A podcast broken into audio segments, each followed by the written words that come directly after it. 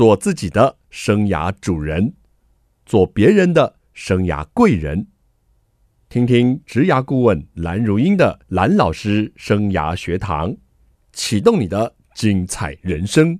听众朋友好，欢迎透过环宇广播电台和 Podcast 收听蓝老师生涯学堂，我是节目主持人蓝如英蓝老师。我们这个系列呢，要进行的是空中家长日。孩子在就学过程中，家长该关心什么？能协助什么？我们今天为您邀请到。一位重量级的来宾，这个头衔实在很多，我来介绍一下：国立清华大学生命科学院分子医学所的特聘教授焦传金教授。教授好，蓝老师好，各位听众大家好。还有，他是国立自然科学博物馆的馆长。哎，我喜欢馆长这个称号。真的吗？那我就称呼你馆长。好，还有他是教育部素养导向高教学习创新计划办公室的计划主持人。哎，你变成主持人了，主持人好。蓝老师好。好，那他的伙伴呢是国立清华大学招生策略中心助理研究员彭欣怡老师，也在我们节目。蓝老师好，各位听众大家好。彭老师同时呢也是教育部素养导向高教学习创新计划办公室的计划共同主持人。对，好，我很好奇，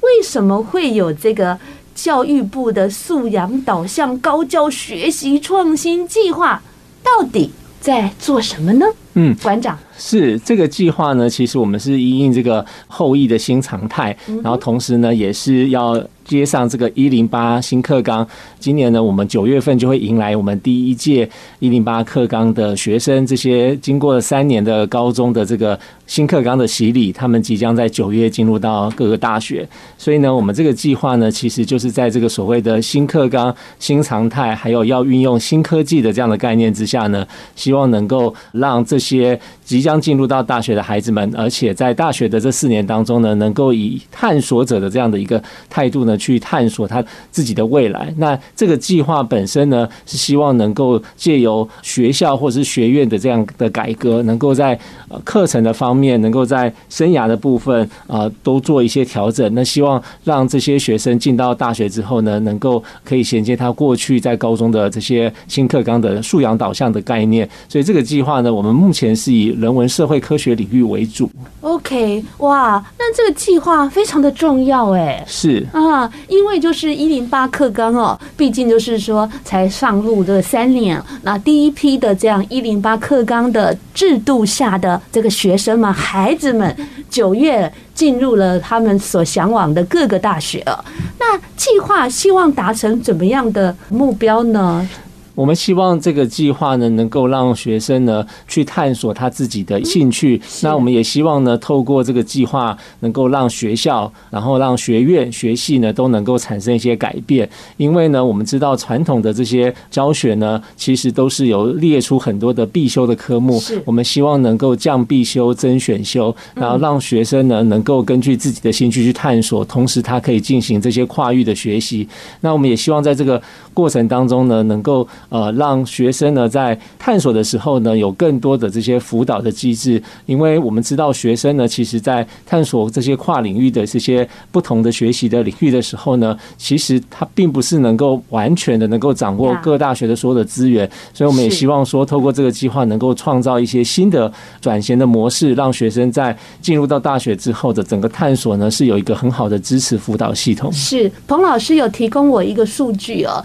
就是百分之二十。的学生呢，他可能很明确的目标啊，我大学想学什么啊，我以后想要做什么行业，但是百分之八十其实是模糊的。对，呃，我这边稍微补充一下，就是其实，在高中阶段新课纲里面，他们有一个叫做课程咨询师，就是他在高一的时候，这位老师就会根据这位同学的兴趣、性向，然后呢，这位老师也就是了解全校就各种学习路径课程的这位老师，他会给他一些指导。所以我们预期的是说，这些学生他在进入大学之前，他已经有一些认识自己，然后也有探索学习的这个概念，但是到了大学之后，他现在面对的是一个更宽广的各式各样学习，或者现在也有很多跨领域，甚至自主学习这样子各式各样的学程或是学习的样态。所以这边我们又叫做探索者计划。对，好，探索者计划其实也是希望可以去加强这一块，从高中到大学，我们希望有一个这样子类似这种。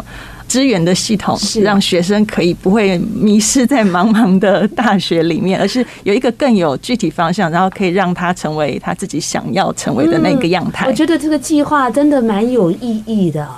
非常期待你们在做计划的这个过程中，还可以不断跟我们来分享啊你们的成果啦，你们的发现啊。但是我很好奇，刚刚馆长说。这个探索者计划是针对人文社会科学领域，为什么呢？呃，其实是因为呢，这是一个教育部资科司的一个计划。是。那资科司的计划呢，它其实是有这个前导的性质，有一种探索的性质。是。那这个计划本身的这个经费呢，其实并没有那么多，所以我们不太可能撒下去，让所有全国各个相关领域都来做这个计划。所以我们就锁定了一个现在我们觉得最关切，而且呢最。关键的一个领域就是人文社会科学领域，因为人文社会科学领域呢，其实大家都觉得说，在这个年代呢，似乎是重理工轻人文，但是实际上呢，在这个年代呢，其实我们更应该要让人文社会科学发挥它的价值，但是它并不是传统的人文社会科学这样的一种呃。教学或者是一种呃教育的方式，我们希望能够让人文社会科学呢，在这个关键的年代呢，发挥更大的作用。希望它能够有很多的跨域啊，很多的不同的素养的这样的一个学习。所以呢，我们就选择了人文社会科学领域作为我们这一次的前导计划。那我们当然希望说，这个前导计划呢，在经过了这四年的时间呢，如果有一些好的典范出来之后，能够扩散到其他的这个理工、医农等等的这些领域。那这样子的话呢，我们就可以最后呢，希望能够让不管是哪一个领域呢，都可以把这样的一个高教的素养导向的精神呢，带到其他各个领域。所以，我们选择人文社会科学领域，主要是因为经费的关系，也是因为现在是一个很重要的人文社会领域要转变转型的一个关键年代。嗯，听到这个馆长这样说，特别感动哎。因为您是自然科学博物馆的馆长啊，还在我们媒体提出这个科学的甲子园哦。其实哦，在这个社会的氛围哦，真的是蛮重理工的。尤其很孩子呢，在选填志愿，有些家长就来问我说：“哎呀，老师是不是要填电机自工？”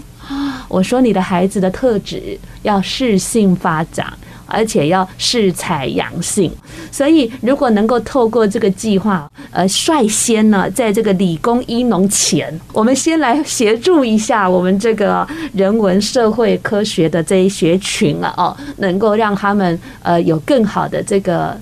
探路，能够有更好的典范的建制哦，我觉得是很值得期待，也很棒的一件事。以我个人是学这个传播啊这个类型，我就觉得。听了很感动，终于被关注了。我们也知道哦，两位呢一直在我们的顶大，就在我们教育界了，也一直在做呃这个学生的这个教学了，甚至各类的研究的过程中啊。待会我们回来哦，也想跟两位谈一谈哦，到底哦大学端观察到的新课纲的学生跟过去的学生。有什么不同哦？这样的不同哦，也可以带来家长跟我们孩子们哦自己的一些的醒思。休息一下，再回到节目。开学了，我们就会推出这个空中家长日的系列，蛮受到家长朋友的一些喜爱哦。因为呢，在高中以后呢，我们就期待孩子呢能够自主独立学习哦。但是家长那一颗心好像又悬在那里，都觉得咦，他在干什么？好像不是很了解。那这一群呢，一零八课纲的孩子，终于呢上了大学。那家长您。对一零八课纲的孩子上大学有多少的了解？对一零八课纲素养导向的学习又有多少理解的程度哦？我们今天邀请到的这两位专家哦，可以好好跟我们补习一下。那我们聊到就是说，大学端呢，到底观察到这个新课纲的学生跟过去的学生有哪些的差异呢？馆长？对，虽然我们现在已经开学，不过才刚开学没多久，其实我们没办法在教室当中马上看到学生巨大的差异。但是呢，在今年的上半年呢，我们有个人申请啊，在个人申请的时候，有透过呃学习历程档案的审查，就是书审的部分以及面试的部分呢，其实我们也看到很多学生的面貌。当然，我们不会说这一届的学生跟上一届学生有巨大的差别，因为毕竟他们的学习过程是连续的。但是我们可以想象的，就是他们已经经过了三年的这样子一个新课纲的这个教育，然后呢，接下来未来这几年的学生会有更多的时间呢，沉浸在这个一零八课纲的制度当中。所以呢，我们其实在这一次的这个一零八课纲这第一届的学生呢，跟过去呢，其实我们在招生端，在过去在呃这个书面审查跟面试的时候呢，就已经看到学生呢有一些不一样的一些面貌。那主要的是因为这一届的学生呢，他们是完整的新课纲的学生，那这些学生呢，在学校里面呢，他们都有经过这个所谓的探索。定向跟深化的这样的一个过程，探索的意思就是说，当这学生在高一的时候呢，其实就有刚才心怡讲到的课程咨询老师去辅导学生呢，根据自己的兴趣、性向去选择自己想要修的选修课程、特色课程。而且在这个新课纲的概念之下呢，他们是有很多的探究实作的活动，比如说在自然科有探究与实作，社会科有探究活动。那这些所谓的探究活动呢，其实都是经过很多老师是跨科的。比如说自然科跟跟这个社会科、语文科跟数学科，很多的老师大家一起共备这些课程，来设计这些课程，让学生有很多机会去实做的一些课程，然后有很多的成果发表的机会，所以他们的口条啊、表达能力呢，现在都变得比较好。然后提问的能力呢，也做了很多的加强。那更重要的是呢，新课纲里面有一个精神是要强调自主学习。那这个自主学习呢，其实在新课纲的这个规规范当中呢，是有规定说，在高一跟高二呢，每学期有十八个小时，那至少会有前面六周或是中间六周的时间呢，每周三小时三小时的时间呢，会让学生去做这个自主的探索。那这个自主学习呢，就让学生呢，不管他是不是真的已经定向了，但是呢，他确实必须要有这样的一个经历。那我们在看学生资料的时候呢，也可以看到很多学生呢，其实透过这个自主学习呢，他已经找到了他啊想要研究的一个领域，或者是想要发展的兴趣。那我们也希望说，这些学生进到大学之后呢，他会跟以前的学生比较不一样，他比较知道要怎么去做探索，比较怎么知道去做自主学习。那透过这个方式呢，我相信呢，就会渐渐的改变了大学的这个生态，也就是大学的教学的方式啊，跟辅导学生方式呢，都会因为这一批新课纲的学生进来而产生了一些改变。OK，那心怡你呢？呃，好像馆长都讲的差不多。那我稍微补充一个，就是在新课纲里面，它有一个精神，就是希望他们可以是终身学习者。哦，对对，所以呢，他在课纲整个设计上面跟以前很不一样的地方是，他有譬如说固定必修这种是学测要考的科目，然后也有这种校定课程的部分，校定必修有多元选修，甚至有自主学习这一块。那自主学习这一块，大概也是自从我们有课纲以来，把时间交给学生，对，让他。自己来掌握的这个部分，所以如果就招生的那个角色来看的话，如果学生有了这个机会，他到底会怎么去运用它？他是要去找到他最喜欢的、最有兴趣的这个东西呢，还是说他可能就多方面的去尝试、多方面去探索？然后我们一直跟家长或是学生这边强调是说，我们重视的应该是要是探索这个经验，即使他不小心做不好啊，或者是说有怎么样的失误都没有关系，不管是他个人的或是跟同学一起的，这些都是很宝贵的经验。因为毕竟你不可能人生是一路平顺的上去，一定是有各式各样的挫折。但是最重要的是，我们必须要从他这个挫折里面，我们观察学生如何去恢复他的韧性到底是如何。没错，对。因为因为这个到大学之后，是我们非常非常看重的一个能力。根据其他的这个调查，也发现台湾的学生哈，不只是学生，年轻人很害怕错误，因为怕错，所以不做不尝试。这是一个很可怕的事情啊！那除了两位的发现以外哦，我再补充一下，这个亲子天下哦，他做了一个大调查，一零八课纲的这一批孩子哦，呃，最大的这个特色在于第一名是更有自主学习能力哦，能找到自己的学习资源哦，这是第一个。第二个。其实是没有差别，所以这个差别度哦，可能还是需要未来再做一些更深度的一个了解哦。那第三个是更能表达自己的观点啊。两位专家都有提到，孩子自学，这是跟我们过去啊不同的教学的模式啊。再来就是表达能力变好了啊，这也是我们很乐见的。但是除了表达之外啊。怎么样去探究哦？利用提问的精神哦，学习更多。我觉得这是呃孩子们未来可以在努力的方向。那我你们之前啊在说这个清大，清大想选的孩子，对不对啊？清大到底清大也是大家，尤其这个我们这个收听的这个范围哦，新竹啊、大新竹、桃园啦这一代的年轻人很梦寐以求的学校。清大喜欢的孩子，这个。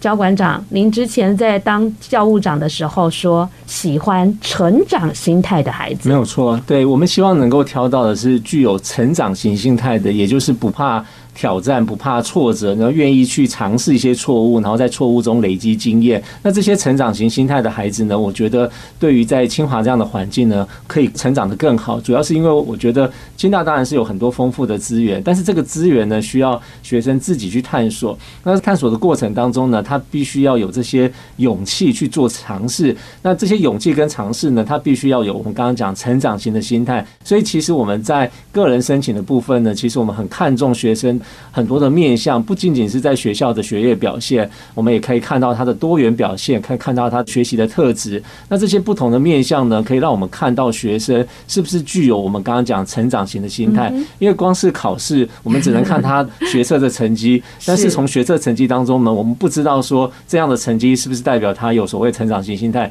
可是如果我们看他的这个备审资料，看他的学习历程档案，我们看到在探究实作的一些表现，或者他在自主学习的一些表现，我们就可以看得到他在过程当中呢，至少在三年的高中的过程当中呢，他是如何经历的。那我们可以透过这些不同的面向呢，来挑选出我觉得最适合清华大学的学生。好，这个家长们都听清楚啦，学生们都听清楚了。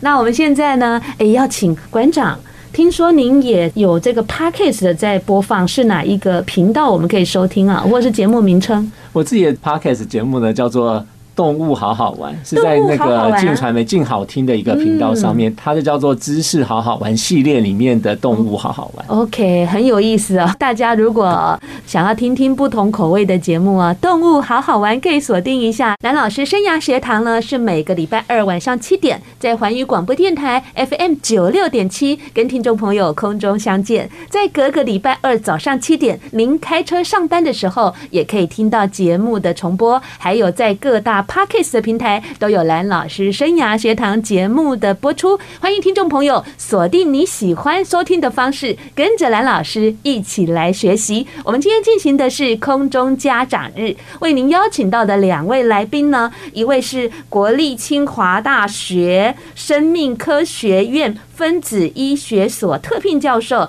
焦教授，他同时也是国立自然科学博物馆的馆长，馆长好。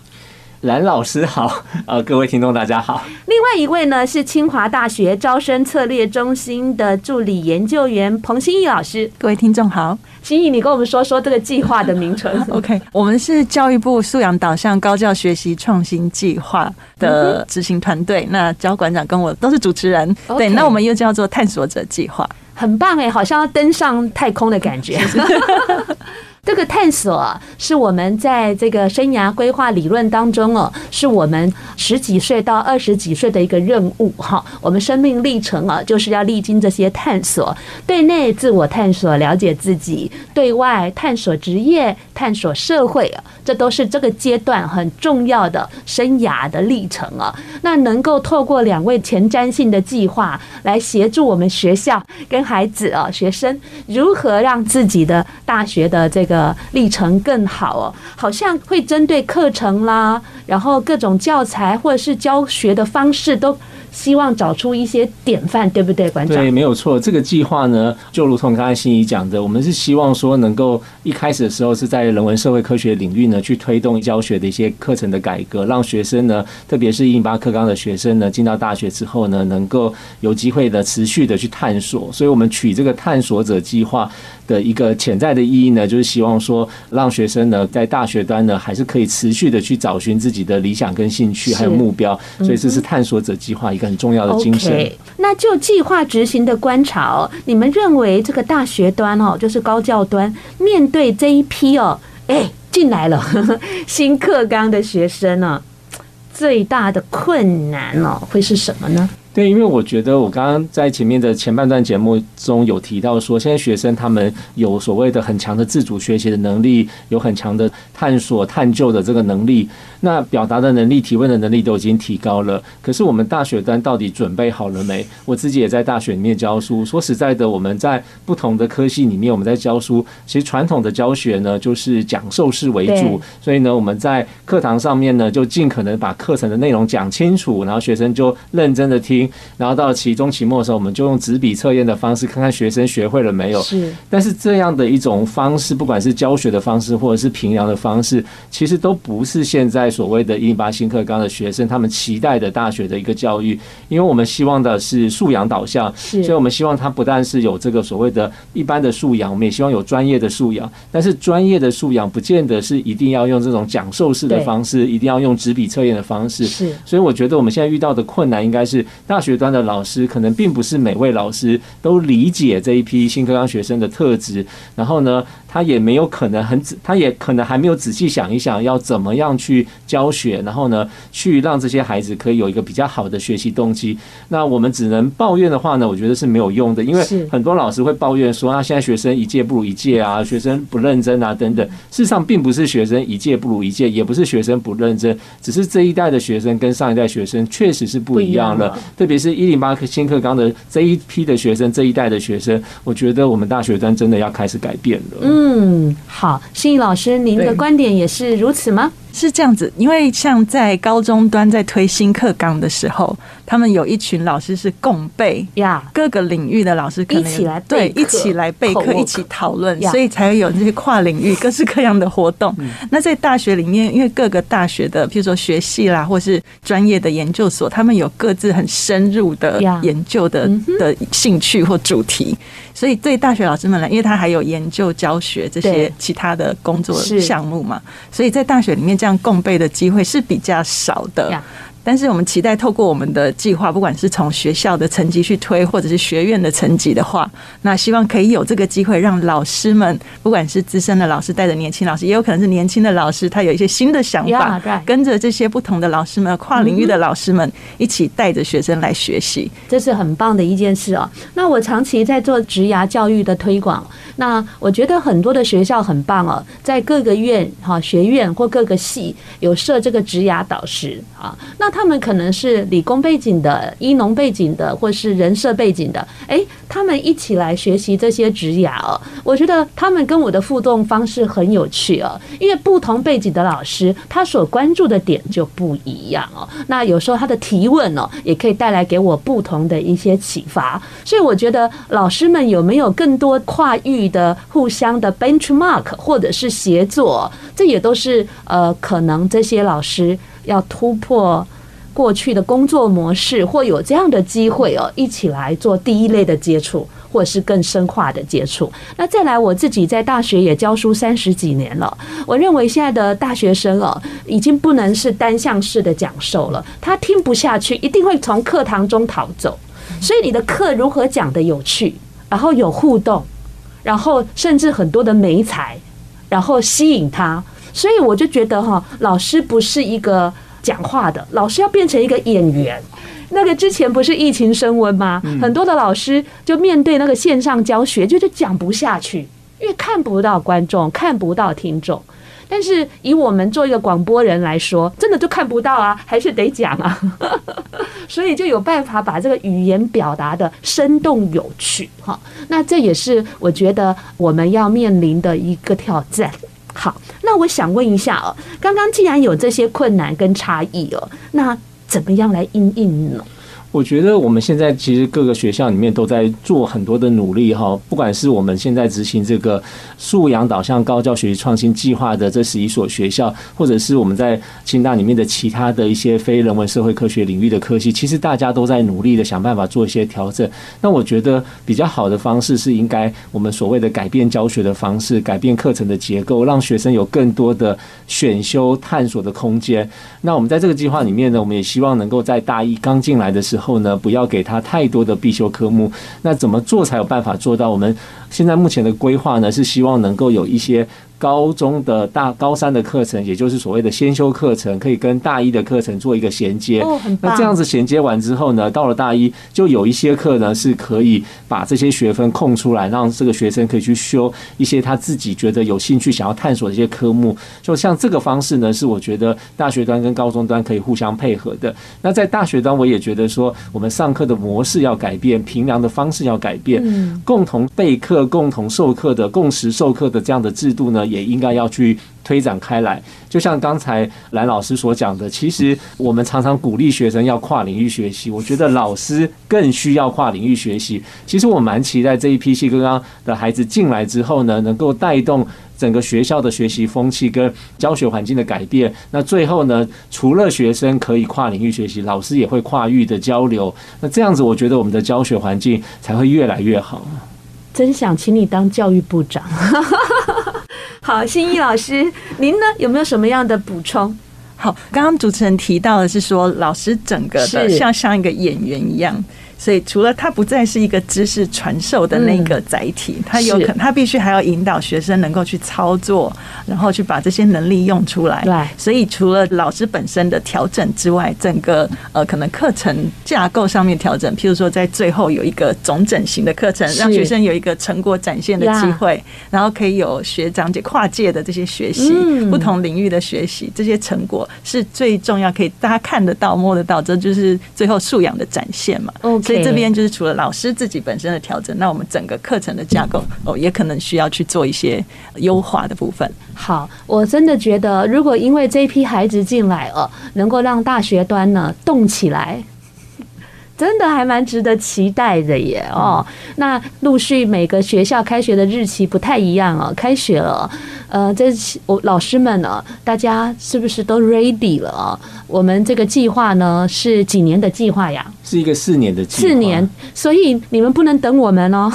不能等我们的计划哦，要开始哦，在自己的岗位上啊，能够去呃一起协力哦，来看看能够怎么样把这些事情更做得更好。随着这个一零八课纲首届的孩子呢，进到这个大学喽。那大学呢，该如何把这样的孩子接住，而且接得很好，而且陪伴他们继续走这个未来四年的这个路，甚至六年哈，还有研究所哈。那心怡，你跟我们谈一谈哦，就是探索者计划补助的学校，刚刚馆长有说有十一所嘛，需要完成什么任务？有没有案例可以跟我们分享一下？好的，这个计划十一所学校里面，我们大概分成两种模式来推动，因为就是希望说这些案例可以作为以后全台湾能够去推广的典范。那所以像如果是学校层级来推的话，因为素养这个东西在大学来讲，它可以分成基本的，有点衔接高中的这个素养的这个部分，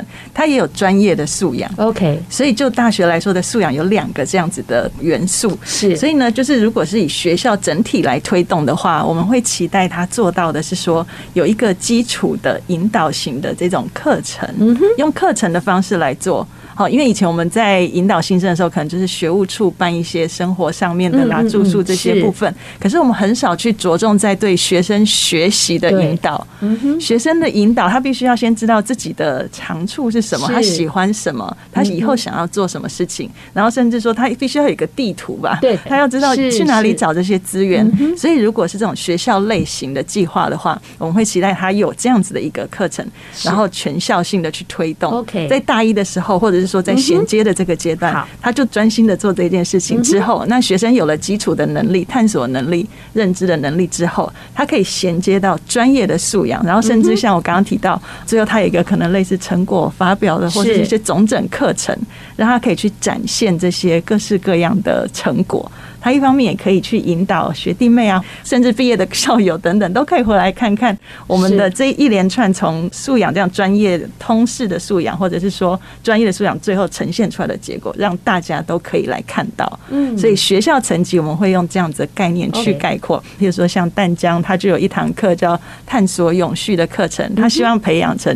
以后我们永续社会需要的各式各样的人才。是对，所以他在这个衔接的部分，他一个课程，然后再衔接到他其他。专业的这些领域的部分，那东海也有做类似同样的设计，他们把它叫大学问哦，中间一个顿号，大学问就是说你要到大学之后，你应该要具备哪些能力，或者是知识，或者是一些想法概念。好，所以我们学校层级的推动大概会有这样子的比较是宽度，就是广度的部分。那如果是学院层级的话，那像刚刚馆长有提到，有一些高中的时候就可以先修一些课程，或者是大学跟高中这边来一起合作，让他在高中的时候就可以有一点点这种基础能力。然后我们在学院的这边，因为学院它整个学习的方向是比较一致性的，所以他就可以这样一路深化的继续学下去。譬如说像民传的传播学院，他期待的就是他把里面整个学习的内容把它分成几种模组哈，就是说你可能有这四种路径可以选择，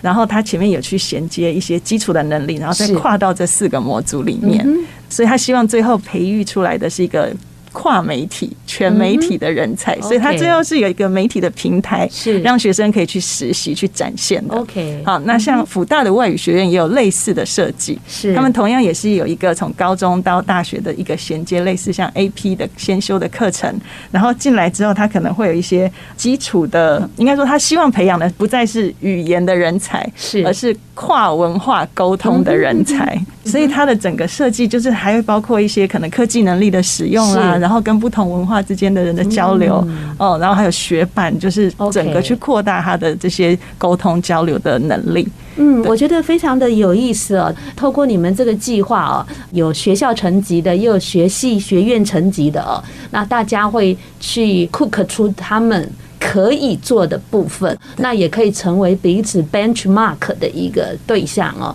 哎，那这四年会有一些你们的期程的这种成果展现吗？还是要到四年后才会知道这么棒的东西？我们这边其实就是总计划办公室，然后我们的定位是陪着这十一个学校，然后后面我们有一群核心的专家伙伴们陪着他们一起，不管从撰写计划书开始啊，然后还有一个启动的工作营，帮他们精准定位我们接下来往哪里走。OK，那九月一号的时候，我们有一个共同学习的工作营，大家把自己所能够想象在开学前要准备了哪些事情，通通都抛出来，然后经过一些想象把它整理出来，我们彼此分享。然后接下来的一年半左右会有总共五次的这种共同学习的机会。哇，太棒了！最后还有一个成果的展示，所以到时候可以再邀请。好想参加耶！是 是是，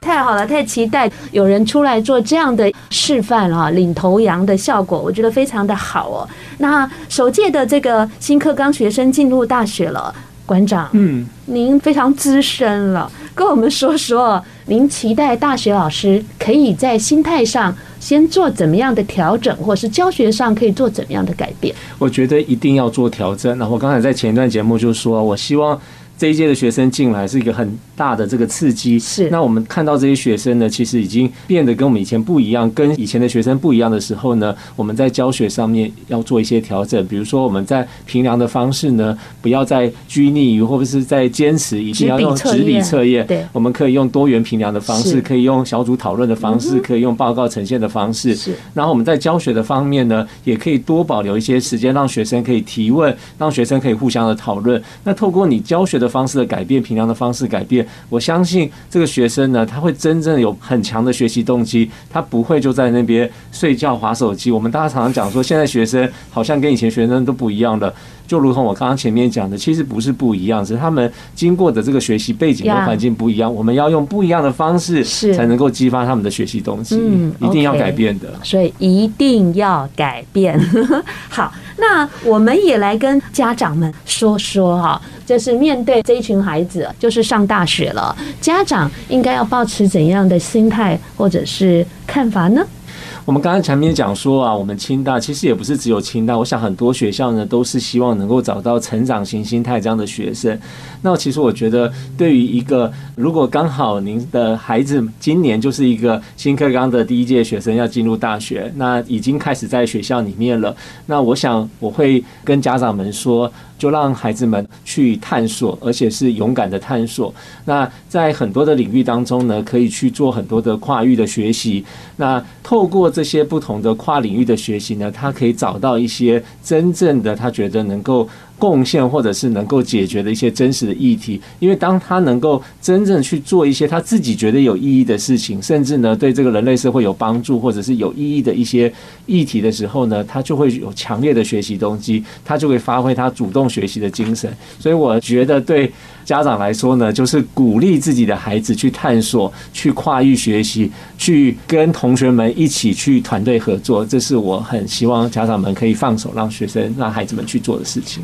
OK，那最后呢，我想透过我们今天访问到这两位专家哦，探索者计划开启了大学迎接一零八课纲学生的一个动能，我觉得是一个非常前瞻哦，也是非常必须的一个计划。期待两位未来有更好的成果，能够跟我们听众朋友分享喽。谢谢老师，okay, 谢谢。那当然，希望孩子带着你的勇气探索吧。下个礼拜同一时间，蓝老师生涯学堂，我们空中再见喽，拜拜。